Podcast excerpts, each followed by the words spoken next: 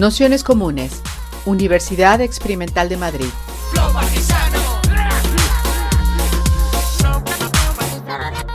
Toda la información en nuestro canal de Telegram Nociones Comunes o en nuestra web traficantes.net barra formación. Pues a ir comenzando, como es el primer día, también contamos un poquito las, el funcionamiento del curso, aunque os hemos mandado, os ha tenido que llegar a todo el mundo un PDF con unas mínimas instrucciones de cómo vamos a, funcionar. Eh, lo primero, pues un poco presentar el espacio. Sabéis que Nociones Comunes es, eh, le hemos puesto este nombre un poco rimbombante de Universidad Experimental de Madrid. Eh, que a veces suena un poquito a, cachondeo con el, tema universitario, pero bueno, en principio es eh, el espacio de formación que, impulsa Traficantes de Sueños, que está dentro de la red de, espacios de formación que tenemos a nivel estatal en la, Fundación de los, Comunes.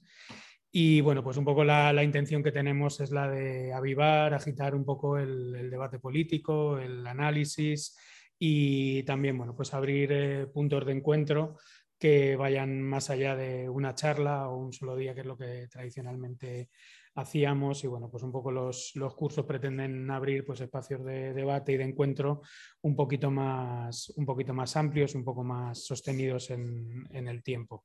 Eh, como hay gente que, ya ha hecho otros cursos, pues más o menos eh, conoce, la, conoce la dinámica. Lo primero, el, el, sistema de comunicación que tendremos, porque ha habido gente que lo ha preguntado, es tanto por el Telegram, por el canal de Telegram como por el mail. Vamos a ir pasando la misma información por los dos sitios, o sea que porque hay gente que no tiene Telegram y piensa que eh, para que todo el mundo tenga claro que, va a pasar la misma, la misma información.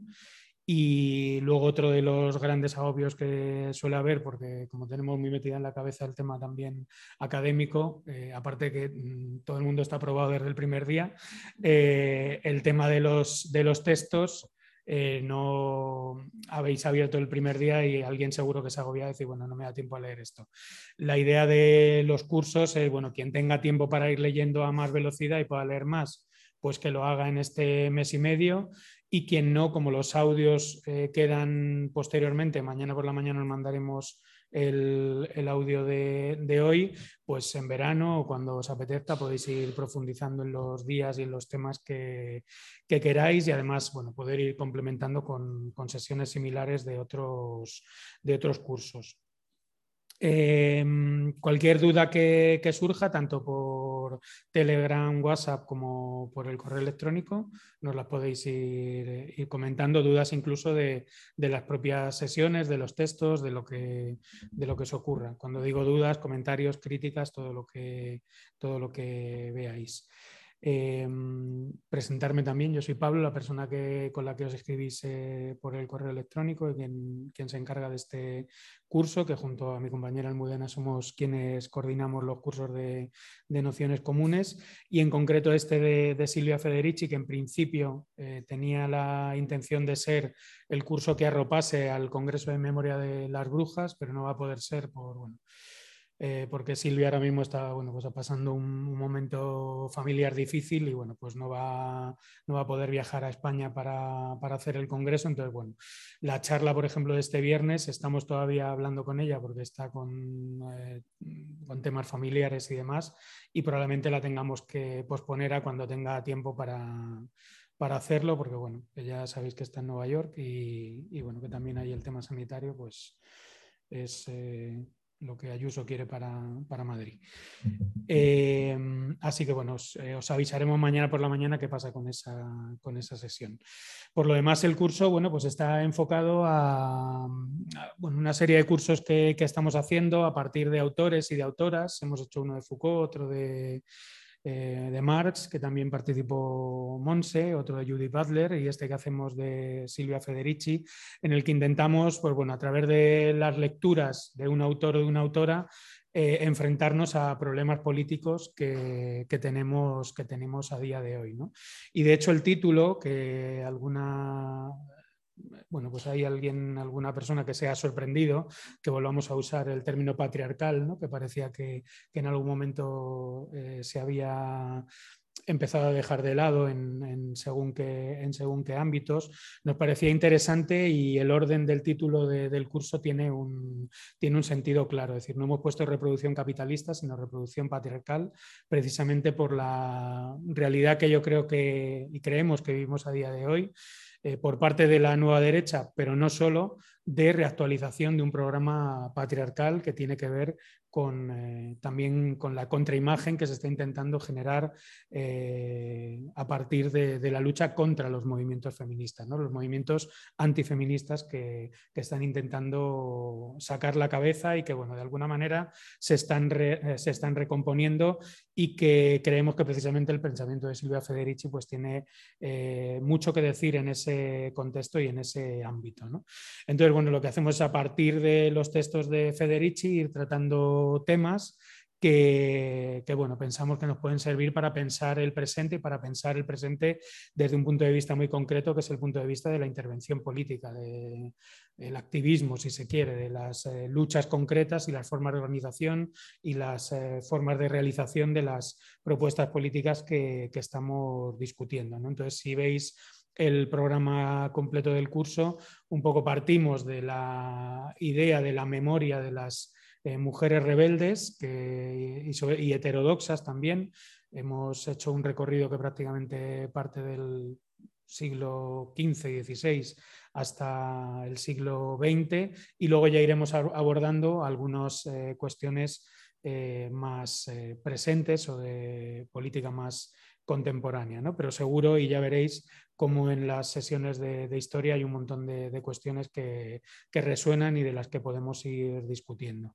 Las sesiones se organizan con una introducción de unos 45 minutos y luego debate hasta que el cuerpo aguante, pero normalmente no suele aguantar más de 50 minutos. Y, bueno, pues un poco con la intención de que, todas las sesiones tengan un, pequeño contraste y bueno, la posibilidad de, debatir y, discutir las, cuestiones que se han expuesto desde la mesa. Y para la sesión de hoy, que para la que hemos invitado a Montserrat Galcerán, compañera de la Fundación de los Comunes, y compañera de, muchas, de muchas luchas y también eh, catedrática emérita de filosofía de la Universidad Complutense de, Madrid, pues eh, le hemos encargado precisamente una de las sesiones de, de, esas de las que puede dar un poquito de miedo, ¿no? porque hemos juntado a Marx, eh, acumulación originaria, ¿no? decir, algunas ideas de esas, el, capital, que, siempre da miedo solo, solo verlo, y, y con, la, con, la, intención de a partir de esa, de esa idea de, mm, en la que, aparece en, en, Calibán y la bruja, ¿no? esa idea de la, de la, acumulación primitiva, la acumulación eh, originaria, pues un poco lanzar una primera, una primera explicación de, de cómo se produce esa reproducción patriarcal, esos orígenes del capitalismo y bueno, pues a partir de ahí también eh, tener un, debate sobre algo que se habla a día de hoy eh, muy habitualmente, que es lo común, los bienes comunes, y, precisamente ese origen del capitalismo a base de violencia, de coacción, de eh, desarticulación y destrucción de lo comunitario y de los, de los bienes comunes y por lo tanto de, también del territorio de lo común que habitaban y, habitan las, eh, las, mujeres en esas eh, luchas por la reproducción de, la vida y, a partir de ahí pues la figura de, las brujas que es lo que a Federici le interesa pero no solo, también el, capitalismo colonialista y, bueno pues otros elementos que habréis visto en el capítulo que os hemos eh, mandado, quien lo haya podido leer y si no, pues eh, tendréis la oportunidad de leerlo en un, en un futuro. Y nada más, eh, recomendaros bueno, pues algunos libros de, de Monse.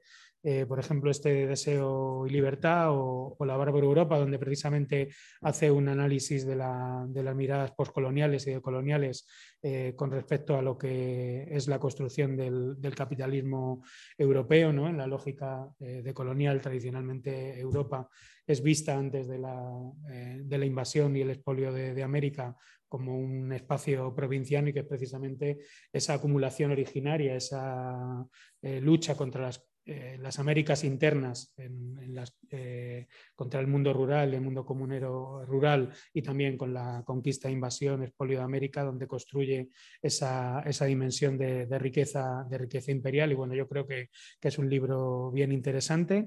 Y nada más, con esto empezaríamos. Daros las gracias a todos y a todas, a todos por estar en el curso, ya finalizando casi el año y muchísimas gracias a Monse por estar una vez más en Nociones Comunes. Así que adelante.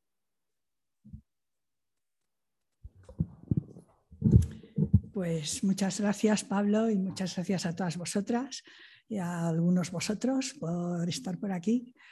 Y eh, es un honor para mí iniciar ese curso, aunque bueno, aunque Silvia no pueda venir, que es una pena, pero, pero bueno, esperemos que en algún otro momento ella pueda intervenir. ¿no? Sabéis que es una de las autoras contemporáneas eh, más originales en este sentido, porque digamos que ella logra eh, proviene de las teorías operaístas, podríamos decir, o del enfoque operaísta del marxismo italiano de los años 70 y del famoso grupo de salario por el trabajo doméstico con María Rosa de la Costa, Selma James, etcétera, etcétera. Entonces, a partir de ahí su reflexión ha ido entrando en, leer eh, el origen del capitalismo y el desarrollo del capitalismo desde una mirada feminista, que no es lo habitual, porque lo habitual pues es una mirada, en el mejor de los casos, neutra y en otros, pues claramente androcéntrica. Y eso hace que, sus textos sean, podríamos decir que muy curiosos, muy originales, y especialmente este, Calibán y la bruja, eh, es verdad que el tema de las brujas y los procesos de brujería ha estado muy presente en el movimiento feminista, sobre todo en los años 70 hubo como una especie de recuperación del pasado de las brujas. Y casi a todas las mujeres, como en algún momento de nuestra vida nos han dicho, pareces una bruja o eres una bruja o vas como una bruja, pues es como que en el imaginario eso te resuena. Pero ese cruce entre lo que fue eh, el origen del capitalismo, en los siglos pues, 15, 16, 17, ¿no? hasta su, eh, desarrollo propio ya a partir del 18 y 19, esos primeros siglos del capitalismo y eh, toda la represión contra las brujas, todo el proceso de, quema de brujas, eh, realmente Silvia es la primera que lo ha hecho, ¿no? se cruce entre esos dos elementos hasta cierto punto se podría decir, bueno, a mí me gusta pensar cuál es la pregunta que podría haber desencadenado esa investigación, ¿no? ¿Cómo se le ocurrió semejante cosa? Y eh, claro, podríamos decir que la pregunta, aunque es sencilla, pero claro, no siempre las preguntas sencillas se te ocurren, ¿no? Es decir, ¿qué pasa con las mujeres eh, en el origen del capitalismo? ¿De qué vivían antes? ¿Cómo viven el shock que supone el inicio del capitalismo? ¿Qué les pasa? Eh, me gustaría pensar que es en, el curso de esa reflexión cuando la cruza con que cronológicamente, históricamente coincide con el proceso contra las brujas. Entonces, al unir esos dos vectores, podríamos decir que sale un libro tan espléndido como el de eh, Calibán y las brujas, que os lo recomiendo enormemente porque es un libro, además está muy bien escrito, eh, y, os abrirá un gran horizonte, ¿no? que como digo, ella ha sido la primera, ha sido muy original en plantear este asunto. Yo recuerdo que incluso poco antes, porque el libro, la edición inglesa, si no recuerdo mal, es del 2004, en los años 2000-2001, eh, hubo un, debate sobre el tema de la brujería, por eso que os decía, porque necesitábamos las feministas recuperar eh, la historia de las brujas inclusive una figura como el matriarcado, ¿no? y había un debate en torno a este tema. Y sin embargo, no se nos ocurrió hacer ese cruce que sin embargo ella hace y que cuando lo lees resulta absolutamente iluminador. Bien, eh, vayamos entonces un poco al texto para, eh, no sé si habéis leído los dos textos que eran el capítulo 24 de la acumulación originaria del volumen 1 del Capital de Marx y el capítulo segundo del texto de Calibán y la Bruja. Si no lo habéis leído, pues no pasa nada ya lo leeréis y os cuento algunas cosas. Como digo, el texto sobre lo que Marx denomina la llamada acumulación originaria, lo de llamada eh, tiene que ver con que ahí Marx se burla un poco de lo que se llama acumulación originaria en los textos de Adam Smith. Sabéis que la lectura que hace Marx de Adam Smith siempre es muy crítica.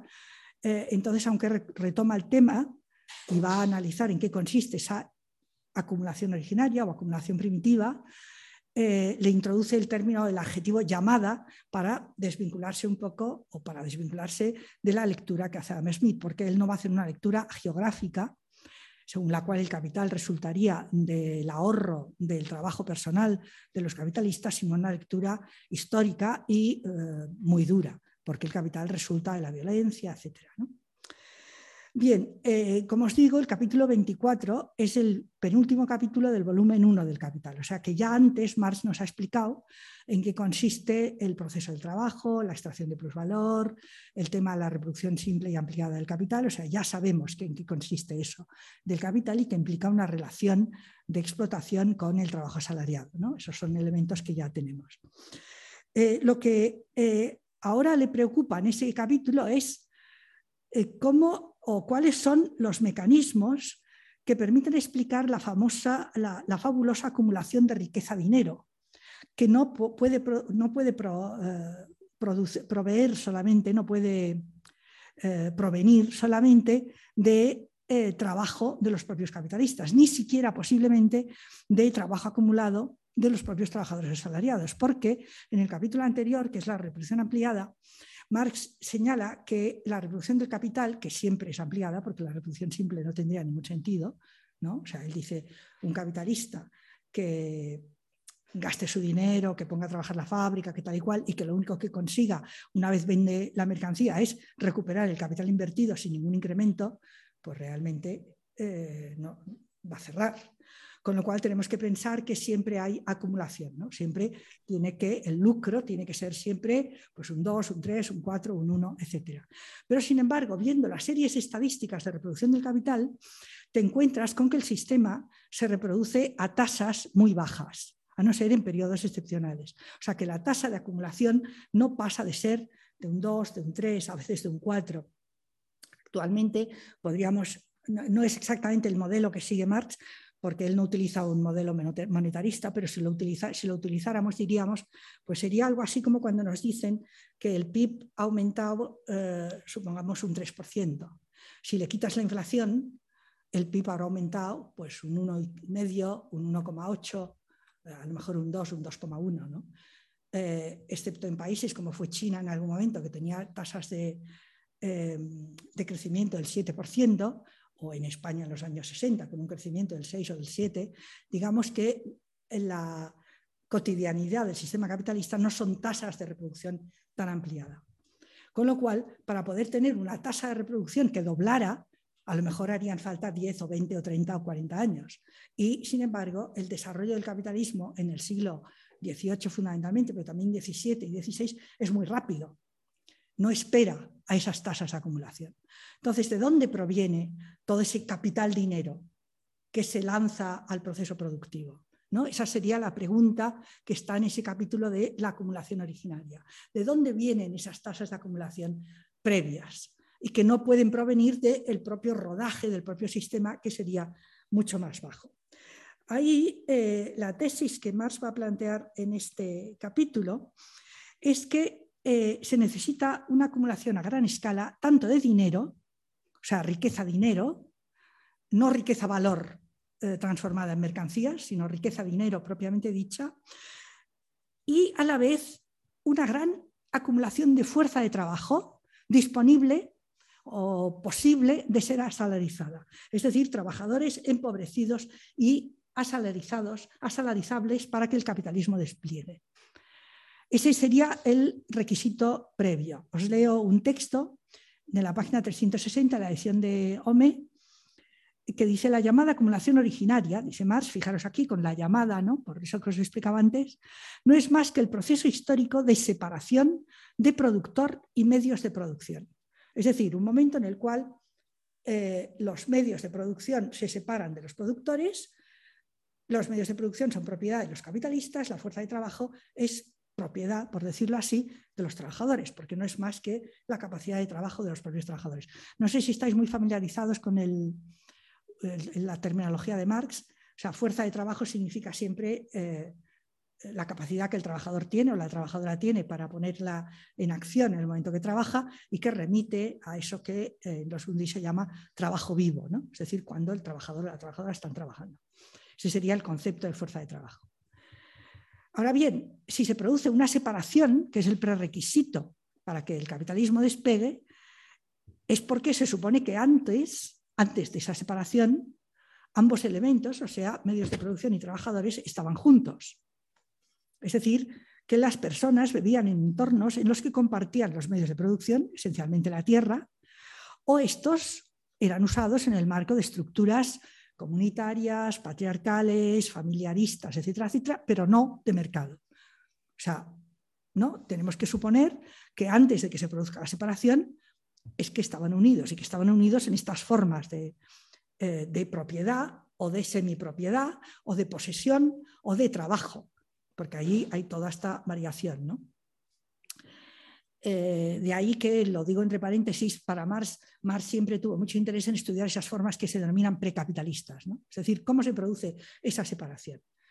Eh, eran en formas comunitarias en las cuales hay propiedad común de la tierra, eran en formas en las cuales no hay propiedad común pero hay posesión común, eran formas en las cuales eh, la, la, estructura eh, del trabajo es una estructura patriarcal, es decir, son familias que trabajan y el mercado cumple una función muy poco desarrollada. Son sociedades en las cuales hay un poder eh, parecido al poder feudal, como las, sociedades que luego se llamará el modo de producción asiático, pero donde, sin embargo, las unidades de producción son más o menos comunitarias. Es decir, cómo todo eso, qué es lo que ocurría antes de que se diese separación. Ahora, lo interesante es que, claro, para que se produzca esa separación, si antes los trabajadores, es decir, campesinos, artesanos, etcétera, etcétera, tenían una cierta posesión de los medios de producción, de la tierra, de los arados, de eh, las herramientas, etcétera, etcétera, y luego quedan separados de ella, tiene que haber un proceso de expropiación. Y eso es lo fundamental que va a plantear en ese capítulo. Es decir, ¿qué es lo, para que esa separación se dé, hay que expropiar a grandes masas de trabajadores y trabajadoras eh, y lanzarlas a un mercado de dinero para que a su vez sean asalarizables, porque de lo contrario, mientras estén atados en esas comunidades primitivas o comunidades o estructuras patriarcales o como sea que fuere, los trabajadores no se van a independizar para poder convertirse en trabajadores asalariados. Por tanto, hay, eh, podríamos decir, como varios procesos concomitantes. Uno es eh, la las comunales, el vallado de esas tierras, que eso está sobre todo en la historiografía inglesa, se insiste mucho en ese tema, ¿no? el vallado de los campos, de los pastos comunales, la destrucción de todas las comunidades, etc. Señala además dos factores también que, ayudan, la disolución de los ejércitos feudales, que libera un montón de eh, soldados jóvenes eh, y que quedan libres, porque claro, si eso es paralelo a la disolución de los vínculos comunitarios, estos soldados jóvenes que, ya no están al servicio de un señor feudal porque ha eliminado eh, los ejércitos, no pueden volver a su tierra. Entonces quedan disponibles.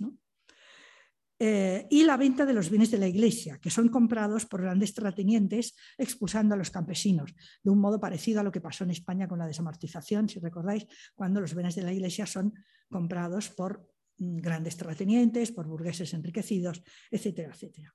Os leo un texto de Marx, la expoliación de los bienes de la Iglesia, la enajenación fraudulenta de los dominios estatales, el robo de la propiedad comunal, la conversión usurpatoria de propiedad feudal y del clan en moderna propiedad privada. El clan tiene que ver sobre todo con lo que la historiografía eh, británica eh, señala sobre los clanes escoceses. Es decir, hay ahí también todo un romanticismo de que los clanes escoceses, los señores escoceses, pues protegían a sus siervos, ¿no? Eh, pero sin embargo Marx utiliza alguna historiografía relativamente novedosa en su época, según la cual los señores dueños de los clanes expulsaron a los campesinos y se convirtieron ellos mismos en lores. ¿no? Eh, consumada con descarado terrorismo, porque evidentemente se expulsa, hay infinitas películas sobre esto, eh, cuando queman las casas de los campesinos, les expulsan, etc. Fueron otros tantos métodos idílicos, aquí veis un poco la ironía de Marx, de acumulación originaria. Ellos conquistaron el campo para la agricultura capitalista, incorporaron la tierra al capital y procuraron a la industria urbana el suministro necesario de proletariado despojado de todo. Es decir, hay toda una cantidad infinita o inmensa, si queréis, de personas que son desplazadas de sus hogares eh, y que no pueden volver a ellos y que quedan disponibles como trabajadores posibles. En otro momento añade, el descubrimiento del oro y la plata en los países americanos, el exterminio, la esclavización y el enterramiento de la población indígena en las minas. Este término, enterramiento, produce un poco de confusión porque dices enterrar y eh, Silvia Federici en su libro utiliza esta misma cita y ese enterramiento hay que entenderlo como que los mineros indígenas que se, se les metía dentro de las minas eh, para excavar y para sacar pues, el oro y la plata, lo hacían con una especie de hogueras que producían muchos gases, de modo que realmente los enterraban, o sea, morían allí. ¿No? porque se envenenaban con esos humos. ¿no? Eso pasó en Potosí, etcétera, etcétera. ¿no? O sea que el uso del término es un uso que tiene ese doble sentido, ¿no? porque si no, llama un poco la atención. ¿no? Enterramiento parece que los entierren muertos. No, los entierran vivos, pero mueren in situ, por decirlo así. ¿no? Y el enterramiento de la población indígena en las minas, la incipiente conquista y expoliación de las Indias Orientales, la conversión de África en coto de caza comercial de negros caracterizan la aurora de la era de producción capitalista. Esos idílicos procesos son un momento capital de la acumulación originaria. Sigue inmediatamente a eso la guerra comercial de las naciones europeas con el globo terráqueo por escenario. La guerra empieza con la separación de los Países Bajos de España, sabéis la guerra de Flandes famosa, adquiere dimensiones gigantescas con la guerra antijacobina en Inglaterra, que es la guerra contra Escocia prácticamente, porque los jacobinos defendían el catolicismo para, eh, para Gran Bretaña, y sigue actuando en las guerras del opio contra China, etcétera, etcétera. Es decir, que de alguna forma el proceso de acumulación y desposesión, este es un tema que utiliza sobre todo David Harvey, desposesión, sigue acompañando el capitalismo a lo largo de toda su historia, incluido su presente, es decir, Marx eh, lo coloca en los orígenes del capitalismo. Sin embargo, sabéis que Rosa Luxemburgo, en el famoso tema de la acumulación del capital, el famoso libro, o David Harvey en algunos de sus libros, insisten que ese proceso acompaña cada relanzamiento del ciclo capitalista. Es decir, actualmente seguiríamos asistiendo a ciclos de, desposesión en zonas que a lo mejor hasta ese momento no han entrado claramente en la dinámica capitalista. Por ejemplo, eh, pues en algunas zonas en Latinoamérica, en algunas zonas en África, en algunas zonas en Asia, en islas, etc. Por tanto, el proceso acompaña constantemente al ciclo de reproducción, entre otras cosas por lo que os he dicho antes, porque el, ritmo de acumulación que permite la reproducción del ciclo es demasiado lento, como para poder proveer una enorme eh, necesidad de capital. Eh, sin embargo, todo ese proceso, y eso insiste más en el capítulo, yo creo que es muy importante, no se hace sin la ayuda de la correspondiente legislación. Es decir, no es que sean los cuantos años eh, por su cuenta y riesgo esto. Esto va acompañado de leyes. Tras explicar cómo la muchedumbre de campesinos pobres son expulsados de sus tierras y convertidos en vagabundos, porque claro, no se, no se transforman directamente en trabajadores, sino en mendigos, vagabundos, delincuentes, bandidos, etcétera, resalta lo que él llama la legislación sangrienta que durante el siglo XVI, XV y XVI castigó el vagabundeo, logrando que esta población agraria sobrante se transformara en eh, trabajadores asalariados que aceptaran la disciplina de la fábrica. Es decir, los eh, expropiados no se convirtieron masivamente en trabajadores, sino que primero pasaron por ser mendigos, bandidos y vagabundos, que a su vez hubo que reconvertir. Aquí hay una, cita eh, que me parece interesante cuando dice Marx, los expulsados mediante la disolución de los équidos feudales y mediante la expropiación violenta y por oleadas de la tierra, aquel proletariado proscrito no podía ser en modo alguno absorbido por la naciente manufactura tan deprisa como había llegado al mundo. Es decir, hay más masas de personas desposeídas que puestos de trabajo, por decirlo así. ¿no? Por otra parte, aquellas personas repentinamente despedidas de su acostumbrada trayectoria vital no podían situarse del mismo modo repentino en la disciplina de su nueva situación. se convirtieron masivamente en mendigos, bandidos y vagabundos, a veces por inclinación, en la mayoría de los casos por la fuerza de las circunstancias. Al final del siglo XV y durante todo el siglo XVI, hay por ello en toda Europa Occidental una legislación increíble contra el vagabundeo que no había existido antes. Es decir, que toda esta etapa va acompañada de esa legislación horrible, porque se les colgaba, se les marcaba, se les mandaba galeras, se les mandaba las colonias, etcétera, etcétera, a la gente que no quería trabajar o que no podía trabajar, fuera porque no encontraba trabajo, fuera porque no quería someterse a la disciplina fabril. Y a la vez hay que tener eh, en la cabeza las infinitas normas disciplinarias y códigos impuestos en las primeras manufacturas. Si leéis algunos textos sobre este tema, que es un tema a mí me parece apasionante, porque unido a esta enorme represión contra las personas que no quieren trabajar o que no pueden trabajar porque no encuentran empleo, hay una enorme represión contra los trabajadores cuando abandonan sus puestos de trabajo. Por ejemplo, se penalizan las pausas para tomar cerveza, o las, faltas de los lunes, porque era bastante habitual que los trabajadores pues, se marcharan el fin de semana cuando se libraban, se cogieron unas borracheras de espanto y los lunes no fueran a trabajar. Entonces, las multas por esas faltas de los lunes eran increíbles.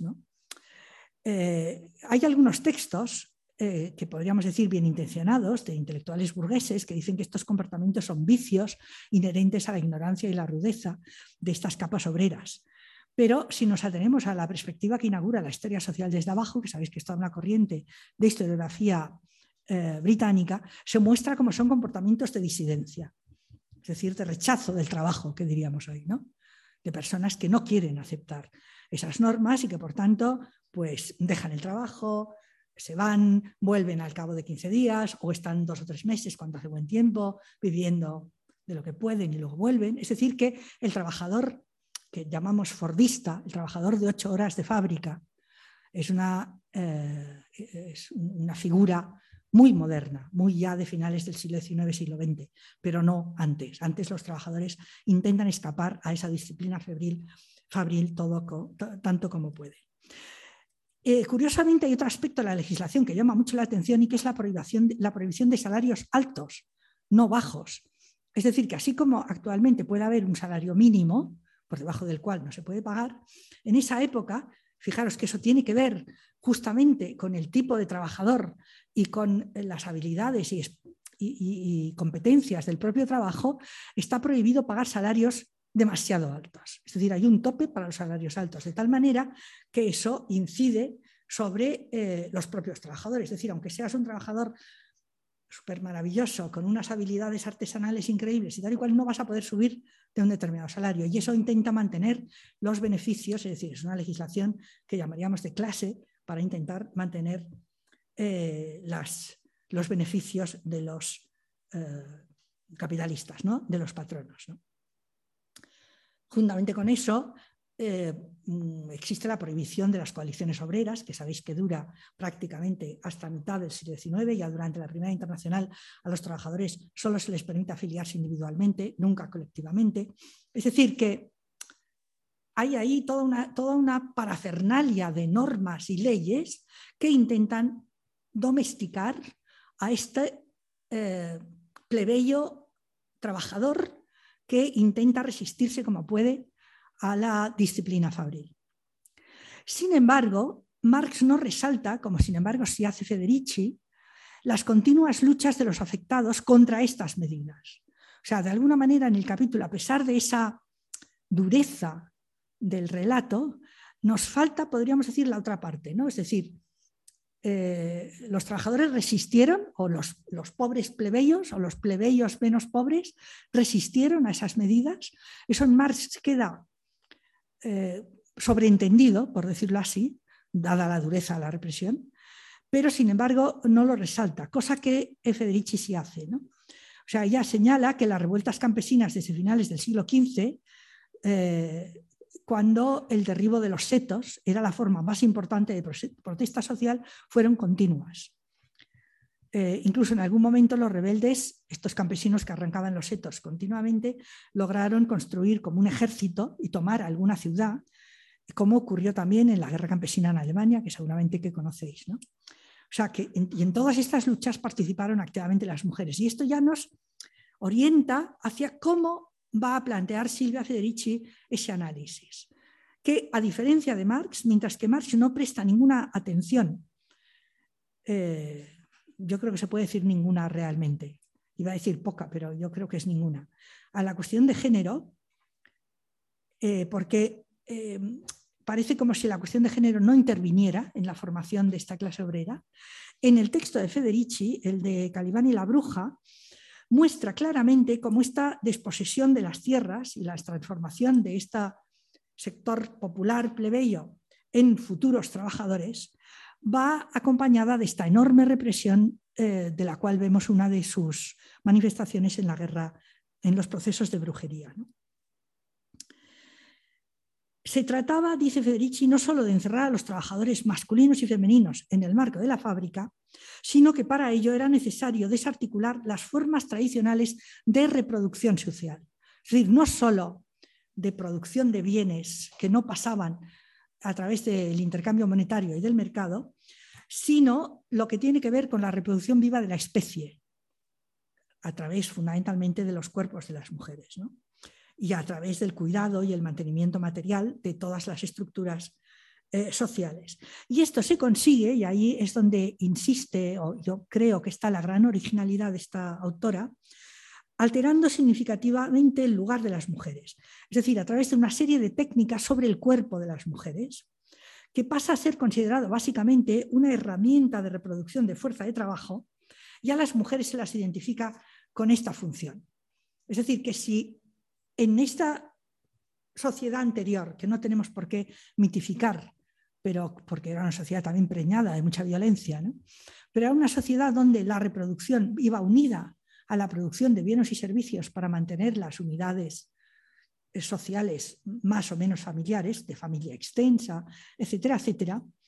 Ahora, la fuerza de trabajo empieza a ser tratada como una mercancía, es decir, la propia capacidad viva de los seres humanos empieza a ser tratada como una mercancía y eh, su reproducción y su mantenimiento, al menos hasta cierta edad, se encierra en la familia patriarcal capitalista, con una nueva figura femenina que es la figura de la mm, mm, mujer moderna ama de casa que no existía anteriormente. Esa es a lo que va a llamar el patriarcado del salario, es decir, la construcción de una mujer ama de casa dedicada fundamentalmente al cuidado de los suyos y a la reproducción de la especie.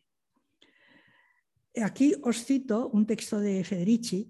La separación entre producción y reproducción creó una clase de mujeres proletarias que estaban tan desposeídas como los hombres, pero a diferencia de sus parientes masculinos, en una sociedad que estaba cada vez más monetarizada, casi no tenían acceso a los salarios, siendo forzadas así a la condición de una pobreza crónica, la dependencia económica y la invisibilidad como trabajadoras.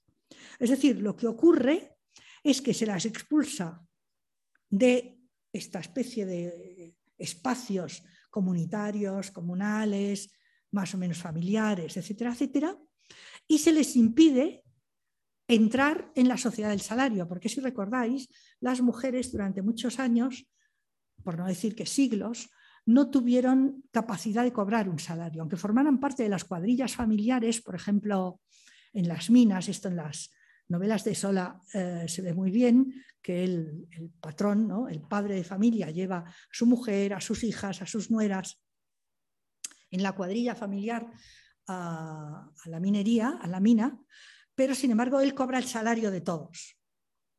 Y por tanto da a las a la parte femenina algo, lo que le parece bien. Muchas veces no da nada, ¿no? porque se lo gasta o por lo que sea. Entonces, claro, la situación de las mujeres es doblemente pobre, porque por un lado pierden ese acceso a dominios comunales, por decirlo así, y por otra parte se les ve dificultado el acceso a la sociedad salarial, con lo cual quedan reducidas al control masculino. Eh, aquí eh, Federici utiliza ese concepto marciano de acumulación originaria, pero introduce dos matices importantes. En primer lugar, insiste en la transformación del cuerpo de las mujeres en una máquina de trabajo y su sometimiento para la reproducción de la fuerza de trabajo. Es decir, la, materialidad viva de los cuerpos de las personas empieza a ser una riqueza inclusive en la familia. Cuantos más hijos tengas, es verdad que mientras sean pequeños más bocas que alimentar, pero en el futuro más eh, beneficio para la familia, porque los niños pueden trabajar, sobre todo a partir de los 8, 9, 10 años. Con lo cual, mm, las mujeres se ven como un poco forzadas a tener eh, hijos, dentro de lo que podría ser el imaginario de estas nuevas mujeres. Lo que, en segundo lugar, insiste Federici, supuso la constitución de una suma de diferencias y divisiones internas a la clase, diferencias de género y de raza, que han persistido en el proletariado moderno, bajo la hegemonía, eh, el predominio del trabajador varón blanco, que de alguna manera ha, creado el espejismo de que la clase obrera era homogénea, constituida por varones, y ha un poco dejado de lado esa diversidad interna de la clase, atravesada sobre todo por género, raza y estatus también. Y este predominio se observa claramente en el movimiento obrero moderno, prácticamente hasta su descomposición en los últimos decenios. ¿no? Es decir, todavía es curioso.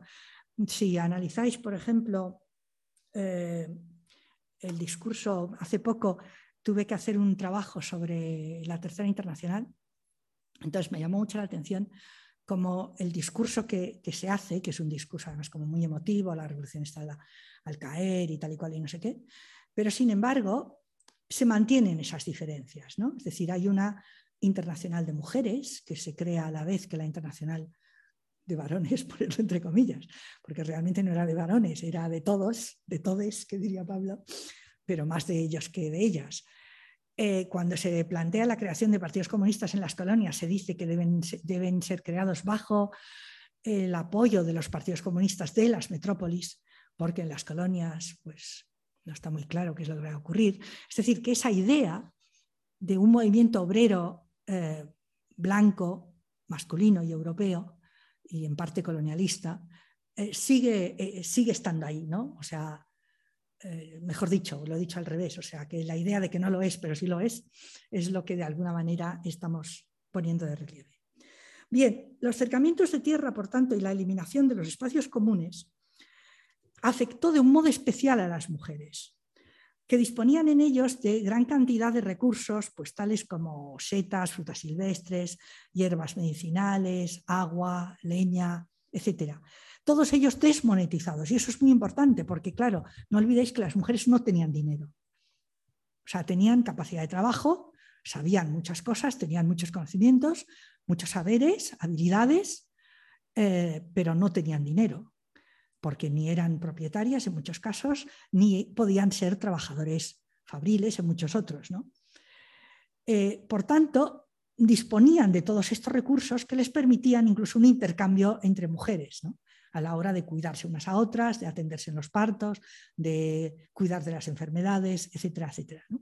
Y también era un lugar de socialización de sus saberes, pues muchas de ellas eran comadronas, cuidadoras, transmisoras de recetas, saberes ancestrales, etcétera, etcétera. La eliminación de todos estos espacios, tanto de los recursos como de los espacios, genera, por tanto, eh, una especie de eh, mujeres desprovistas de todos recursos, que van a ser en gran medida las brujas.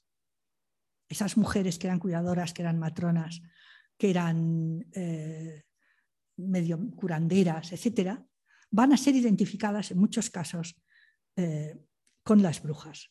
El resultado de todo ello, dice Federici, fue un campesinado polarizado no solo por desigualdades económicas cada vez más profundas, sino por un entramado de odios y resentimientos que está bien documentado en los escritos sobre la caza de brujas. Estos muestran que las peleas relacionadas con las peticiones de ayuda, la entrada de animales sin autorización en propiedades ajenas y las rentas impagadas estaban en el fondo de muchas acusaciones. Es decir, que en muchos casos estas mujeres, podríamos decir, desprotegidas, viejas, que no tienen dónde caerse muertas, que dejan de pagar las, eh, las rentas del alquiler, etcétera, etcétera, son desahuciadas, pierden sus casas y la vecina o el vecino ambicioso insta un proceso de brujería contra ellas. con cualquier excusa, ¿no? porque ha dejado entrar un animal en su cuadra, porque le ha quitado el heno, porque ha invadido su terreno, etcétera, etcétera. ¿no? Esto me parece un tema también muy interesante, ¿no? Y eso también se hace con apoyo de la ley. Es decir, tampoco podemos pensar que son cuatro locos que un, día determinado deciden empezar a quemar mujeres, sino que hay todo un, enorme apoyo legislativo. Eh, ella señala que lo que se llama la Constitutio Criminalis Carolina, que es un código de leyes promulgado por Carlos V en 1532, o sea, estamos ya a mitad del siglo XVI, estableció que la brujería fuera condenada con la muerte, cosa que no ocurría anteriormente. Es decir, había habido hechiceras durante toda la Edad Media, no había pasado nada, y sin embargo, ahora empieza toda esa legislación represiva. Lo mismo encontramos en las actas del Parlamento inglés, promulgadas entre 1542 y 1604 y en todas ellas se introdujo la brujería como crimen merecedor de muerte, al tiempo que se aconseja, y esto es muy importante a la población, que denuncie a las brujas. Hay toda una campaña de denuncia contra ellas. Es todo un aparato administrativo judicial que se pone en marcha para denunciarlas, juzgarlas, sentenciarlas, probarlas y ajusticiarlas. Hay un libro que si os interesa, hay una edición castellana que se llama El Maleus Maleficarum, Martillo de las Brujas, de 1486. Hay una edición que en Valladolid hay una editorial rarísima que se llama Maxtor y que edita textos de estos extrañísimos, y en ellos está este libro. Pues bien, eh, era el libro de cabecera de la época para perseguir como de el Vademecum. Y en ese libro se dedican varias páginas a indicar cómo se debe proceder para iniciar un procedimiento. Y se nos dice que la forma más habitual era una citación que se colocaba en la puerta de la iglesia parroquial o de la casa municipal, en la que el vicario o el juez del lugar eh, decía prescribimos, con ese plural majestático, ordenamos, requerimos y advertimos a todos los habitantes para que se nos revele si alguien ha sabido, visto, oído que tal persona es hereje, bruja, de forma manifiesta o sospechosa. Es decir, como, como una campaña de llamamiento a la denuncia. ¿no? A lo que siguen una serie de advertencias en el lenguaje típicamente jurídico para que el denunciante se asegura de la veracidad de los signos de brujería, lo cual no deja de resultar curioso, porque claro, los signos de la brujería, ya sabéis que eran pues, que tenía una marca en la cadera o un signo en el brazo o una oreja más alta que la otra o que reía de una forma especial o que era bizca, o yo qué sé. Es decir, una serie de cosas que, bueno, que se entendía que eran los signos de la brujería pero eh, con continuas referencias a los requisitos en derecho y las prescripciones a las que todo momento había que ajustarse. Es decir, que ahí introduce, aunque luego volveré un poco sobre ello, el médico. Es decir, no podía hacerse de cualquier manera. Si alguien era denunciada como bruja, pues entonces tenía que aparecer un médico que con el juez tenía que revisar el cuerpo de la persona y ver si realmente tenía esos signos o no. O sea, que cualquiera que tuviera una marca de nacimiento, que podría ser, bueno, imagino que muchas y muchos tenéis marcas de nacimiento, pues hubiéramos sido consideradas brujas. Claro, os podéis plantear, ¿y eran legítimos esos procesos y esas leyes? Porque parece todo, o sea, cuando uno se adentra un poco en el tema parece un poco surreal, la verdad, ¿no? Como alguien puede creerse semejante cosa. Pues según los criterios, eh, digamos, normalmente para calibrar la legalidad de una ley, eh, o la legitimidad, mejor dicho, de una ley, lo eran. Eran leyes promulgadas por la autoridad competente, muchas veces sancionadas por el rey. Eh, en el caso de los monarcas españoles son monarcas, por la gracia de Dios, con lo cual pues solo tienen que rendir cuentas ante él. Eh, y además eh, se aduce que la brujería atenta contra la supervivencia de la sociedad. No sé si os suena. Porque, claro, tiene que ver con el infanticidio, con, causan la infertilidad, envenenan la comida, propagan enfermedades, asesinan a los niños, etcétera, etcétera. Y todo ello gracias a una alianza con el demonio, cuya existencia ni siquiera algunos filósofos ponen en cuestión, cosa que también es un poco rara.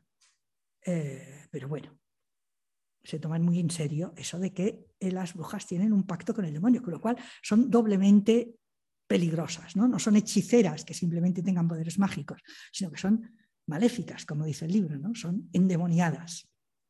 Luego volveré, aunque rápidamente, sobre eso.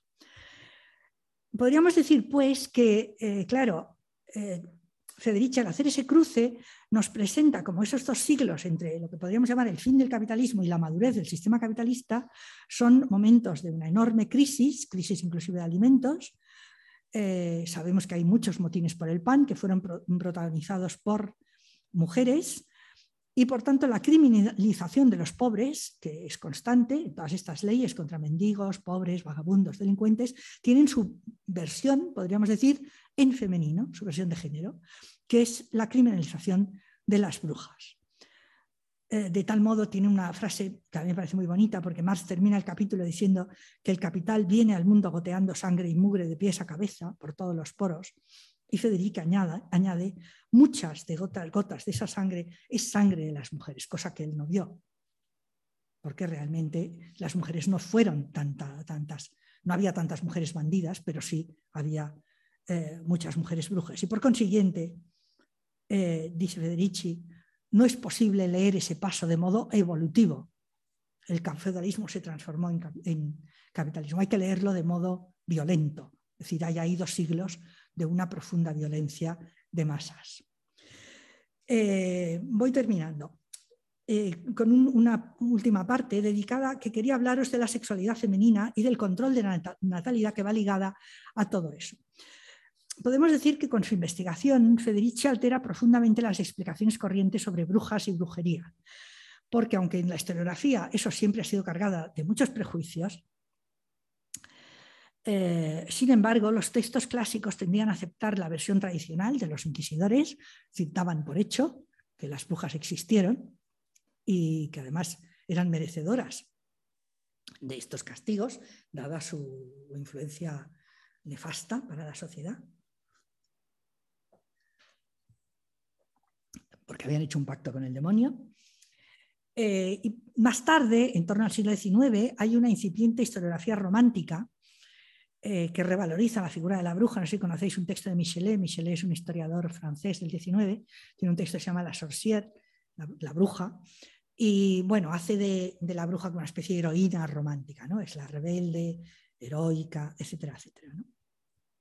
Pero aún así, la cuestión de género queda en segundo plano, mientras que lo cierto es que según los datos que conocemos, en torno a un 80% de las personas acosadas de brujería eran mujeres mientras que el 60% de los denunciantes eran varones y, por supuesto, no había ninguna autoridad entre las autoridades. No, había jueces mujeres, ni médicas mujeres, ni, eh, por supuesto, curas mujeres, etc.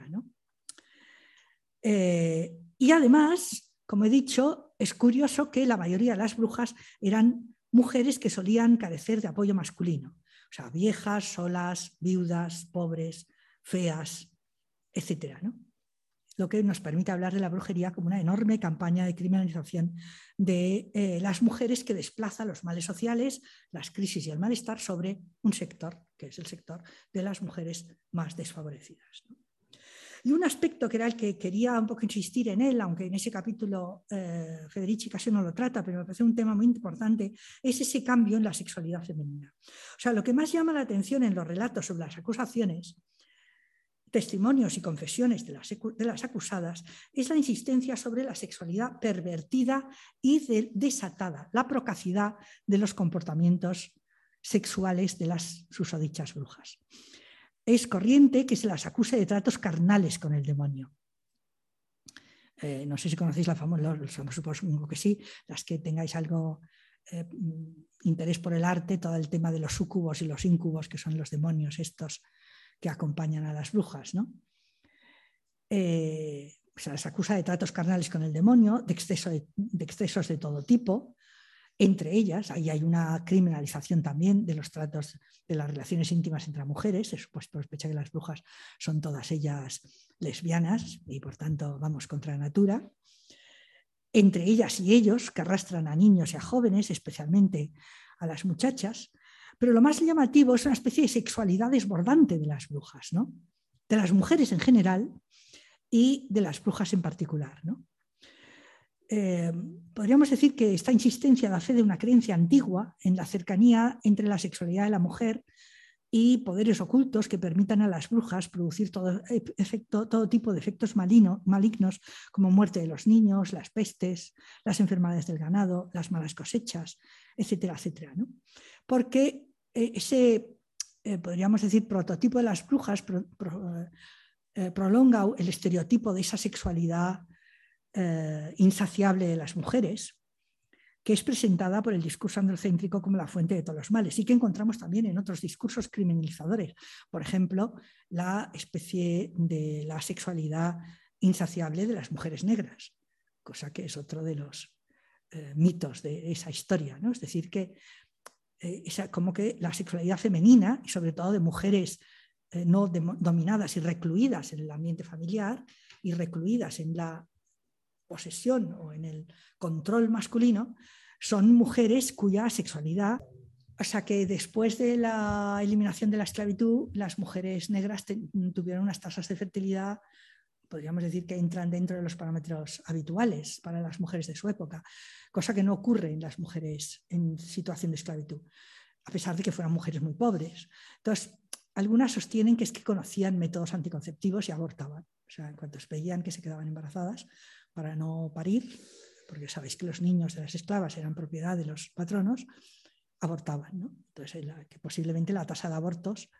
fuera muy alta. Entonces, esto nos indica que las mujeres siempre eh, hemos tenido o hemos conocido métodos de controlar la reproducción, bueno, con sus variantes, ¿no? No, no es como la píldora actual, obviamente, pero más o menos. Y sin embargo, en el siglo XVI se empieza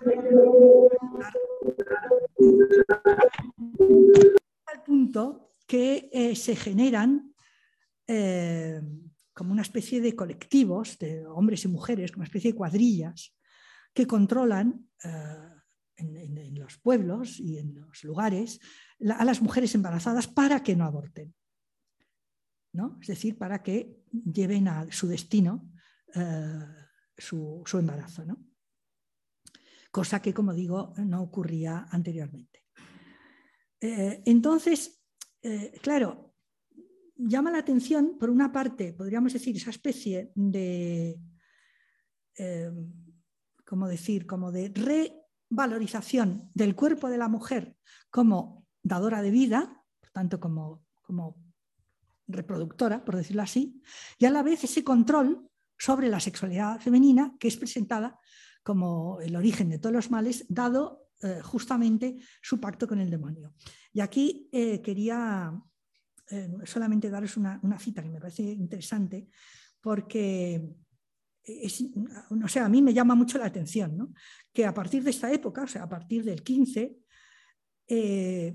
la brujería se aproxima a otras herejías, pero además se da por hecho que el demonio existe y que las brujas tienen tratos con el demonio. Entonces recuperan un texto antiguo de Tomás de Aquino, Tomás de Aquino, todos sabéis, ¿no? el famoso filósofo, en el cual él decía que los demonios son reales, que no podemos pensar que son imaginaciones, que son reales, y por tanto los actos de brujería no los podemos considerar solamente meros ensueños, sueños o ensoñaciones, sino que son hechos reales y que por tanto la criminalización, vamos, la persecución de estas mujeres y su muerte eh, es, correcta, es, eh, perfectamente, digamos, entra dentro de los cánones de lo aceptado por Dios, porque son mujeres que tienen eh, tratos con el, con el diablo, cosa que, la verdad, a mí me sigue pareciendo una cosa muy surreal, por más que lo diga el Tomás de Aquino. Pero bueno, que se dedicara realmente a, demostrar, a intentar demostrar, porque claro, cualquiera demuestra que los demonios son reales. Y además en unas disquisiciones extrañísimas que tiene que ver con lo que os decía antes de los incubos y los sucubos, si entran por delante o por detrás del cuerpo de las mujeres, o sea, si tienen figura masculina o figura femenina, los tales demonios, eh, pues es una cosa bastante, no sé. Pero bueno, como está escrito en latín, la verdad es que podemos dejarlo ahí como una curiosidad. Bueno, pues eh, un poco para terminar, quería eh, como insistir en este punto, ¿no? Es decir, por una parte, eh, esa eh, concepción de que los demonios son reales y que las, brujas han sido poseídas por los demonios y por tanto es justo y correcto que se las asesine, que se las mate, A su vez, esto recubierto de toda esta fraseología legal, es decir, con una apoyatura normativa que sorprende, y además también con una cierta marchamo científico, porque los médicos son los que tienen que hacerte expertos en ese caso, eh, analizando el cuerpo de las brujas, lo cual me parece una cosa también muy surreal, eh, y que además, claro, todo esto esté ligado a esa situación con un nuevo motivo en torno a la sexualidad femenina, que es la criminalización de la prostitución, cosa que no había ocurrido antes y que llega hasta nuestros días. Es decir, Federici señala cómo las prostitutas acompañaban en los ejércitos a los varones, muchas veces que eran sus maridos o sus amantes o sus lo que fueran, y cuidaban de ellos. O sea que eso también en las películas lo veréis, ¿no? El típico soldado que, tiene una prostituta y que le cuida cuando está herido y le recoge y no sé qué. Es decir, que las prostitutas cumplían esa función. No es que fueran consideradas, eh, digamos, como altas damas de la sociedad, pero no eran criminalizadas. Cosa que, sin embargo, sí ocurre a partir de esta época. ¿no? Os cito también de Federici, la discriminación que han sufrido las mujeres como mano de obra asalariada ha estado directamente vinculada a su función como trabajadoras no asalariadas en el hogar. De esta manera podemos conectar la prohibición de la prostitución y la expulsión de las mujeres del lugar del trabajo organizado con la aparición del ama de casa y la redefinición de la familia como lugar para la producción de la fuerza de trabajo. Eh, por tanto, un poco ya para concluir, habría que señalar que la acumulación originaria, o la llamada acumulación originaria que decía Marx, tiene un sesgo masculino, no es eh, neutra al género, tiene un profundo sesgo masculino, que va a suponer una devaluación secular de las mujeres y de su trabajo sobre el el que el feminismo contemporáneo no deja de insistir y de incidir. De ahí, mm, bueno, quería terminar un poco con esta cita de, de Silvia. La caza de brujas jugó el papel principal en la construcción de su nueva función social y en la degradación de su identidad social destruyó todo un mundo de prácticas femeninas, relaciones colectivas y sistemas de conocimiento que habían sido la base del poder de las mujeres en la Europa precapitalista, así como la condición necesaria para su resistencia en la lucha contra el feudalismo, esas luchas que hemos visto que muchas de ellas protagonizaban. A partir de esa derrota surgió un nuevo modelo de feminidad, la mujer y esposa ideal, casta, pasiva, obediente, ahorrativa, de pocas palabras y siempre ocupada en sus tareas. Este cambio comenzó a finales del siglo XVII, es decir, ya al final de todo el periodo de la quema de brujas, después de que las mujeres hubieran sido sometidas por más de dos siglos de terrorismo de Estado. O sea, es fuerte que ya llame terrorismo de Estado a todo este proceso justamente porque está ligado al Estado de la época. Mientras que en la época de la caza de brujas, las mujeres habían sido retratadas como seres salvajes, mentalmente débiles, de apetitos inestables, rebeldes, insubordinadas, incapaces de controlarse a sí mismas. De ahí, bueno, si veis en el libro hay todo un montón de imágenes y tales, ¿no? De mujeres corpulentas que pegan a, los hombres y etcétera, ¿no? Todas imágenes de, de la época, grabados, etcétera. A finales del siglo XVIII, el canon se había revertido. Las mujeres eran ahora retratadas como seres pasivos, asexuados, más obedientes y moralmente mejores que los hombres, capaces de ejercer una influencia positiva sobre ellos. Una imagen que hasta cierto punto, bueno, yo creo que nosotras ya no, y bueno, vosotras menos, pero nuestras abuelas heredaron, ¿no? Esta imagen de mujer sometida al varón, encerrada en la casa, siempre ocupada, que no habla muy alto, que no sabe de según qué cosas, que no se mete en política, etcétera, ¿no? Afortunadamente yo creo que bueno, hemos conseguido revertirlo o estamos empezando a revertirlo y esperemos que los nuevos ataques contra estas mujeres rebeldas y poderosas que empecemos a ser no terminen como hace tantos siglos. Esperemos que no. Bueno, lo dejo aquí. Muy bien, pues muchas gracias, Monse. Yo creo que ha estado muy, muy completo. Y nada, pues vamos a empezar el debate. El debate lo hacemos con micro para que nos puedan escuchar desde, desde casa y quienes estáis en casa, aquí tenemos conectado y se, os escucha también perfectamente. Así que quien quiera comenzar, pues eh, puede pedir la palabra y empezamos.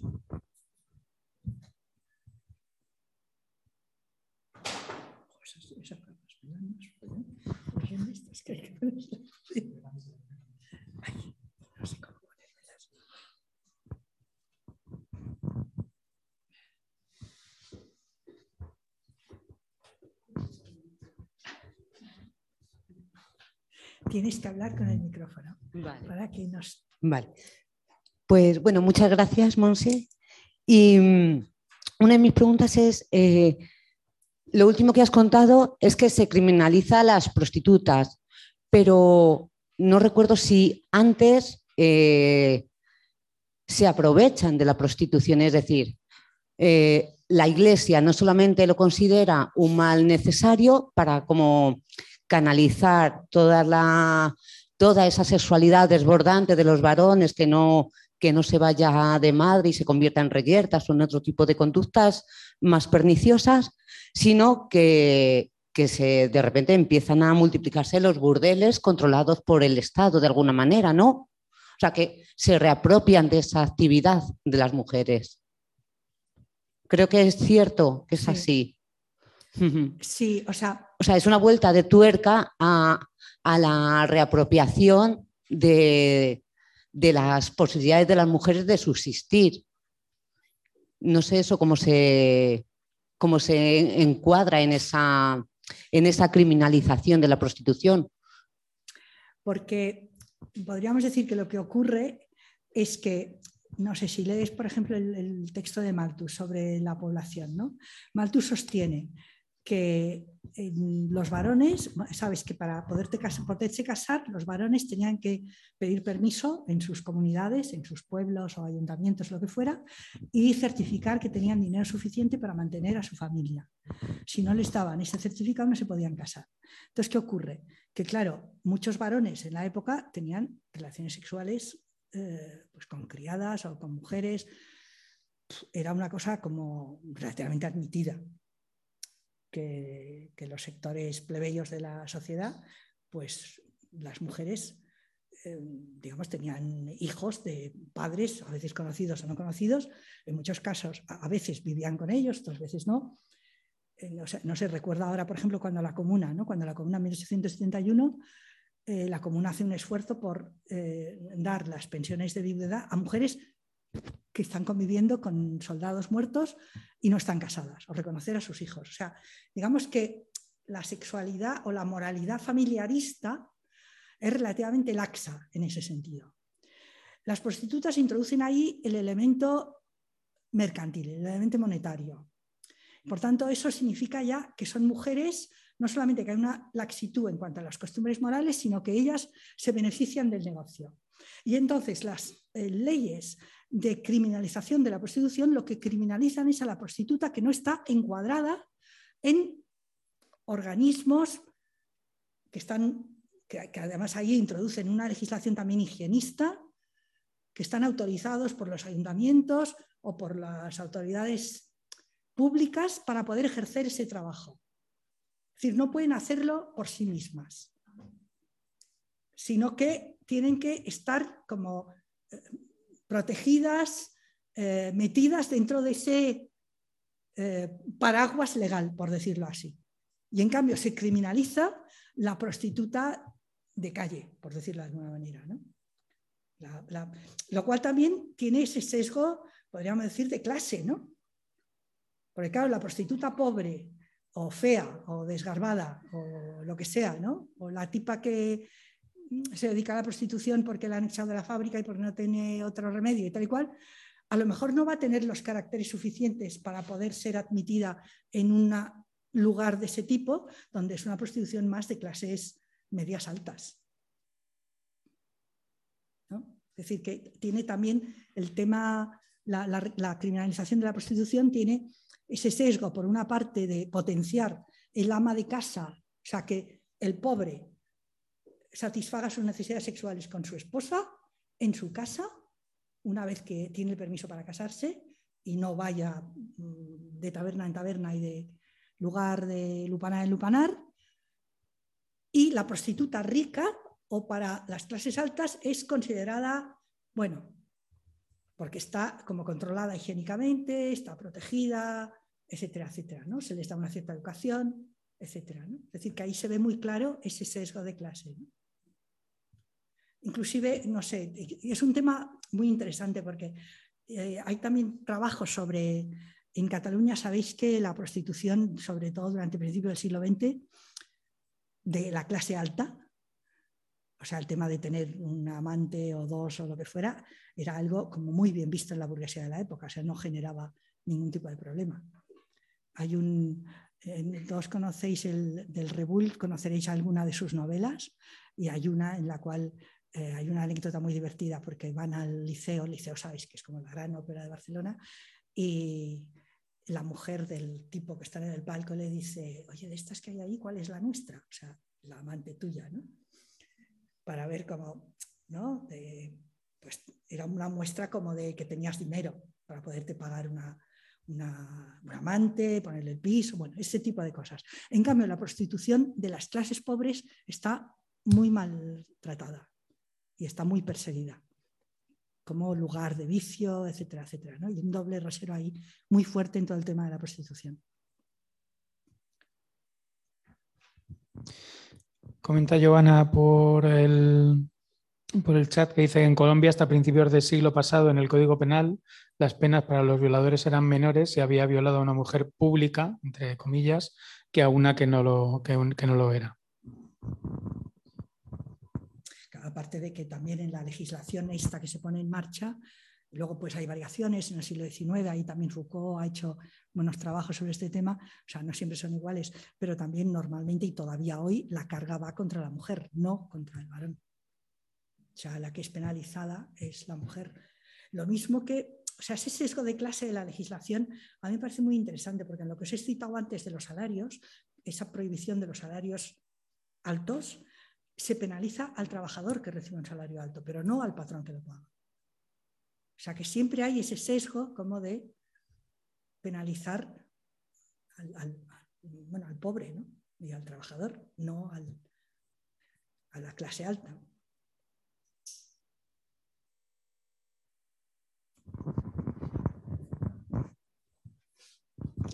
Hola, eh, bueno, lo primero, muchas gracias. La charla me ha gustado un montón. Y yo te quería comentar por el concepto de brujas, em, eh, porque yo como tenía una idea de que la bruja, eh, bueno, sí que es cierto que has hablado que vienen de mujeres eh, que tienen muchas habilidades y muchos conceptos que una vez que se las despoja de todo quedan como vagabundas, pero como que yo tenía una idea de que eran más autónomas, mujeres comadronas que ayudaban a otras mujeres y que dentro de esa actividad, o sea, como estando en activo, que era cuando las cazaban. ¿no? y me ha dado la sensación, o he querido entender, como que ya están en un estado más de desahuciadas, ¿no? de, vagabundas quizás. No sé si he entendido bien el concepto o, no tiene nada que ver. Yo sobre todo las asociaba con las parteras, con comadronas. Sí, o sea, muchas de ellas lo eran. ¿eh?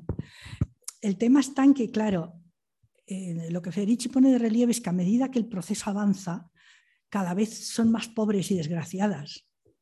¿no? Es decir, que si bien a lo mejor al inicio del proceso pues eran mujeres relativamente bien consideradas dentro de la comunidad, por tanto podrían tener, que no tuvieran dinero, porque realmente no cobraban dinero, pero podían tener un cierto estatus, ¿no? como curanderas, como parteras, como comadronas, como sanadoras. Eh, a medida que el proceso va avanzando y además se introduce cada vez con más fuerza la, la medicina masculina. Ahí hay un libro de, este no os lo he citado porque bueno, se ha dado alguna cosa, pero hay un libro de Bárbara Ehrenreich que se llama Brujas, comadronas y no sé qué más. Y parteras, ¿no? ¿Te acuerdas de este libro? Digo exactamente el título. Está puesto en la, web, en las distintas sesiones de libros. Brujas, comadronas y enfermeras, de Ehrenreich y English, es el título. Y entonces en ese libro ellas analizan justamente esa devaluación paulatina de ese trabajo, sustituido por la medicina masculina de corte científico, que empieza eh, con cierto escepticismo por parte de la Iglesia, porque empieza sobre todo en la corte, son las princesas y las reinas y tal las que llaman a los médicos para que las atiendan o para que atiendan a los reyes cuando están enfermos, porque no sé, eh, fían de las curanderas.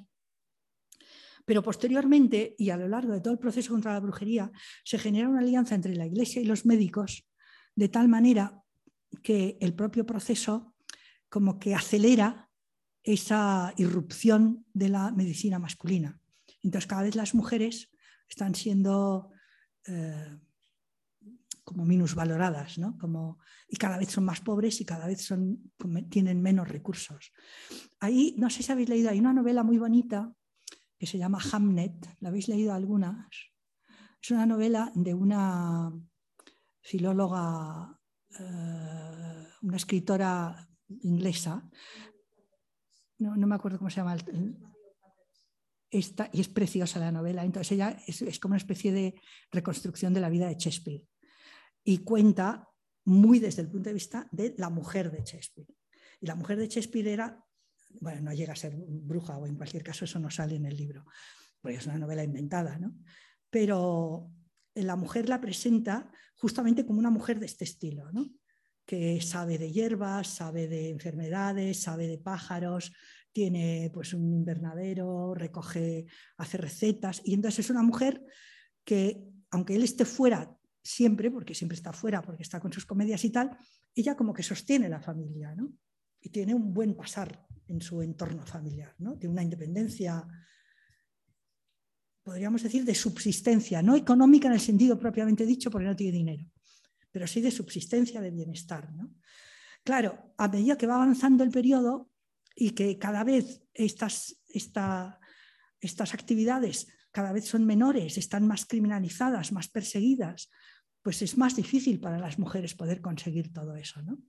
Porque si entran en un lugar a recoger hierbas, pero es el bosque de un terrateniente o de alguien que les quiere mal, pues las, las denuncia las puede denunciar. Entonces, claro, también se produce esa distinción eh, que Federici también trata en algún momento entre como brujas ricas y brujas pobres, ¿no? O sea, brujas ricas que son llamadas a la corte o a donde sea y son de alguna manera protegidas, y en cambio brujas pobres que son mal consideradas y muchas de ellas criminalizadas y quemadas. O sea, una especie también de lucha en el propio interior de los colectivos. Porque una cosa que llama la atención es que hay muchas mujeres que participan de, ese, de esos procesos, sea por envidia, sea por miedo, sea por por lo que sea, ¿no? No hay una solidaridad entre las mujeres que las proteja, sino que a medida que el proceso va avanzando y es cada vez más terrorífico, son muchas las mujeres pues, que, se retractan, que se avergüenzan, que, ¿no? O sea, es que es un que también es muy, no sé, a mí me incomoda mucho eso, ¿no? Porque también, eh, no sé, en el movimiento feminista como que logramos una idea de que las mujeres nos protegemos, pero también hay que tener en cuenta que dentro de las mujeres también hay sus rivalidades y sus malos rollos y que a medida que el movimiento es cada vez más enfrentado, eso puede ir a más y no ir a menos, ¿no? como históricamente ha ocurrido. ¿no? O sea que son problemas también a tener en cuenta. ¿no? Desde luego ellas no lograron ni frenar esa criminalización, eh, ni pararla y es verdad que luego va acabando a medida que toda la situación social y económica va cambiando y bueno, muchas mujeres pues ya optan por otros, otros destinos, ¿no? Una es la, la familia, otra es el trabajo en fábrica y bueno, el movimiento de las mujeres tiene otras connotaciones ya en el siglo XVIII, en el siglo XIX, en el siglo XX, no digamos en el XXI, pero es un periodo terrible en la historia de las mujeres. Que bueno, hay una, hay una intervención ahí en el, en el, chat. Recordad a la gente que estáis en casa que se puede, podéis encender el micro y hablar si, si os apetece. Y sobre esta pregunta sí que tanto en el curso hay una sesión vinculada a la caza de brujas con el extractivismo, que es algo que, que está bastante en América Latina, porque sabéis que el, cuadro general iba a ser, eh, Silvia está estudiando la caza de brujas en África, ha tenido ahí eh, trabajos en ese sentido. Hay compañeras de, la red de memoria de las brujas que están haciendo ese trabajo con respecto al, extractivismo en América Latina, por ejemplo, ¿no? allí donde llegan las compañías eh, extractivistas que quieren conquistar territorio de selva o lugares donde hay comunidades tradicionales, se reedita el discurso de la caza de brujas. Y para el Congreso que ya será probablemente en otoño, eh, van a venir compañeras de, un sindicato de la India donde pasa exactamente lo mismo. En lugares donde se producen este tipo de desarrollos, se reedita eh, la figura de la mujer malvada, bruja, hechicera, porque realmente lo que se está atacando es a, un núcleo, a un nudo fuerte de, la reproducción comunitaria, ¿no? es decir, que es lo que se, tiene que destruir para hacerse con, ese, con ese terreno. Y leo la, pregunta de, Natalia, que dice, hola, muchas gracias. Eh, quisiera preguntar si Silvia Federici hace también un vínculo con la perspectiva de ética protestante de Weber en el desarrollo del capitalismo y si hay diferencias en el desarrollo de estos procesos entre los países más católicos o más ascéticos versus eh, protestantes.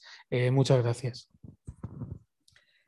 Que yo recuerde, ella lo que sí señala es que eh, en esa época podríamos decir que el, protestantismo incipiente, ¿no? los anabaptistas, los calvinistas, etcétera, etcétera, tienen ligazones con corrientes igualitaristas.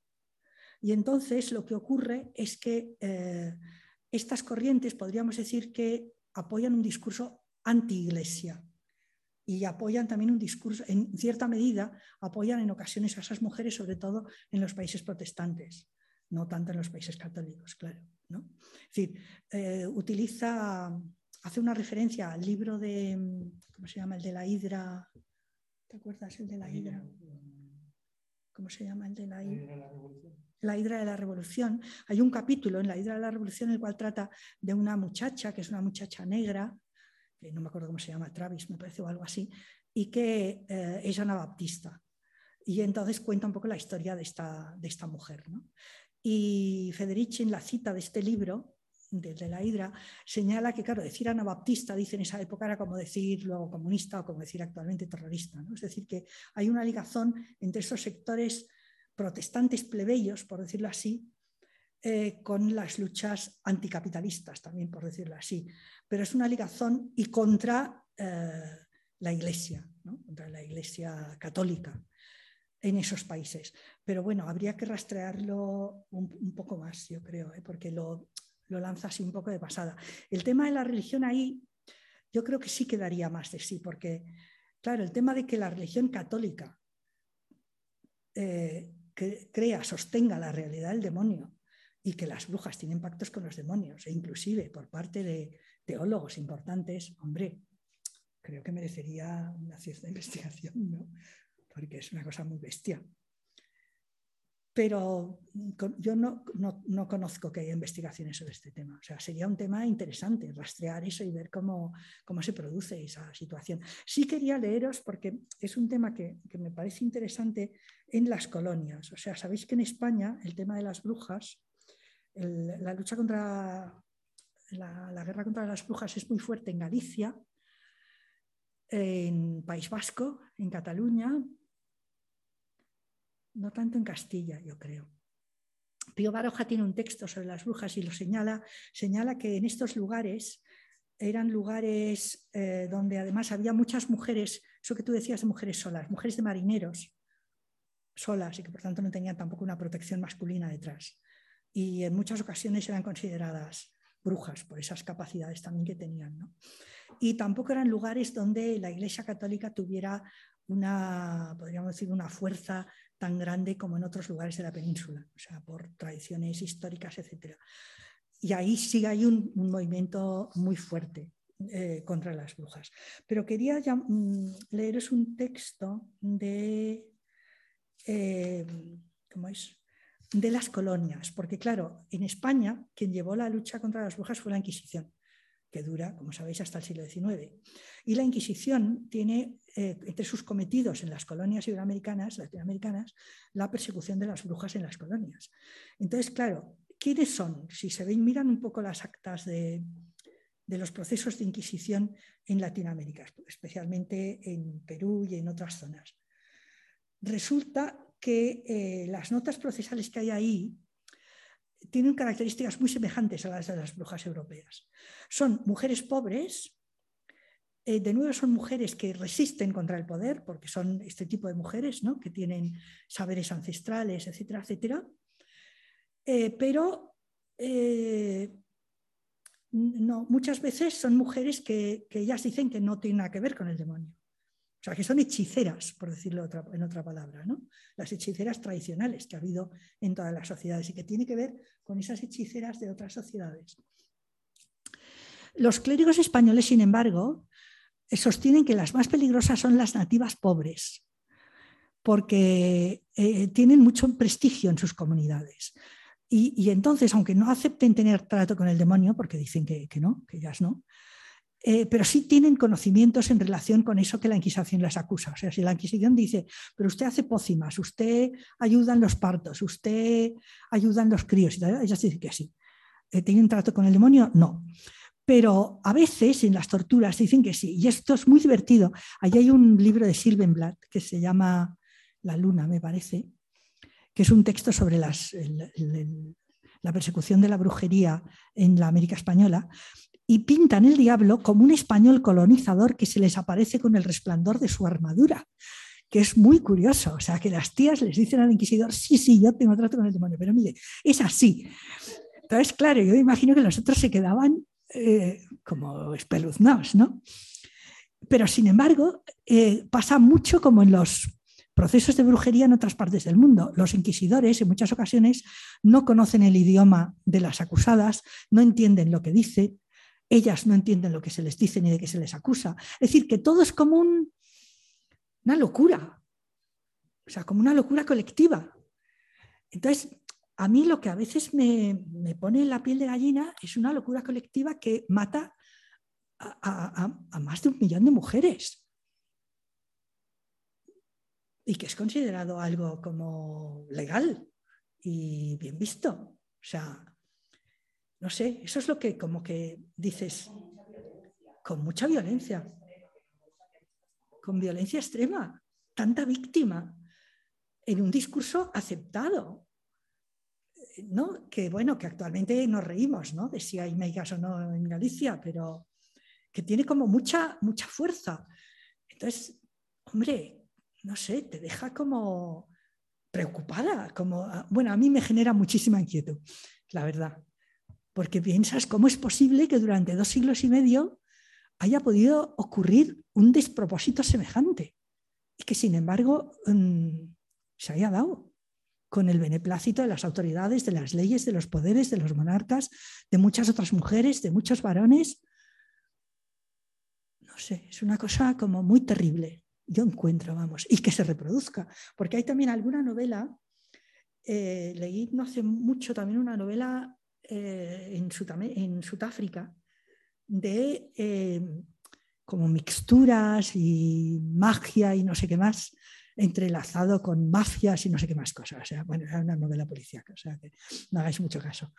Pero como que eso está ahí, ¿no? Como que hay mujeres que pueden tener ese poder y que por tanto una, eh, una lucha contra ellas por la salvaguarda de la sociedad puede ser bueno, porque son un peligro. Y a mí eso me parece espantoso. No sé, no sé cómo lo veis, pero parece un horror, ¿no? O sea, hay una dimensión mucho más light, que es como que las feministas que somos brujas y locas y desmadradas y no sé qué más cosas. O sea, no llega más, pero, pero imaginaros que podría haber una criminalización de mujeres con sexualidades, eh, no sé, desbordantes, como dice Federici, es que íbamos todos a la cárcel de cabeza. Entonces, no sé, es muy terrorífico yo encuentro, pero bueno. Eh, pregunta Estrella que, que, ¿qué opinas sobre el libro Brujas de Mona Cholet? No, no lo conozco. ¿Cómo ha dicho Monat? Monat. No. Debe ser una francesa o algo así. Bueno, buscaremos. No sé si, si hay alguna cosita más por ahí. De todas maneras, justo la próxima sesión va a ser de caza de brujas en, España.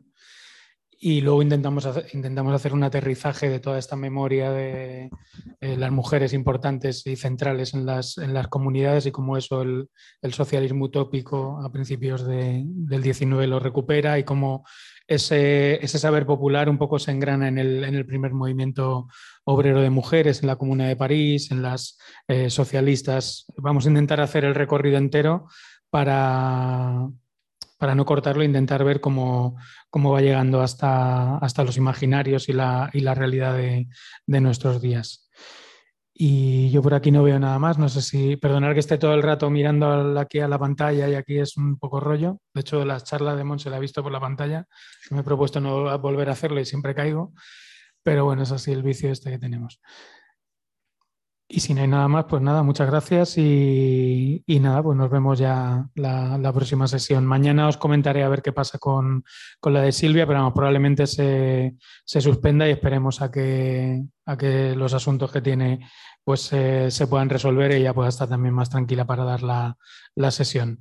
Así que nada, bueno, lo último Estrella dice que es una autora francesa que hace un ensayo sobre la herencia patriarcal en el pensamiento europeo desde la caza de brujas hasta la actualidad, para que lo tengamos también en cuenta.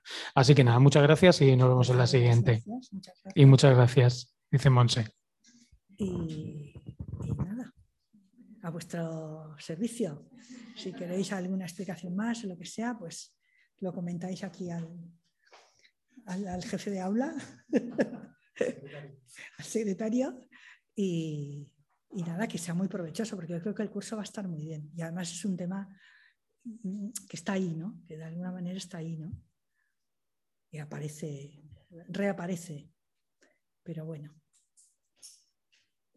Pues nada, muchas, muchas gracias.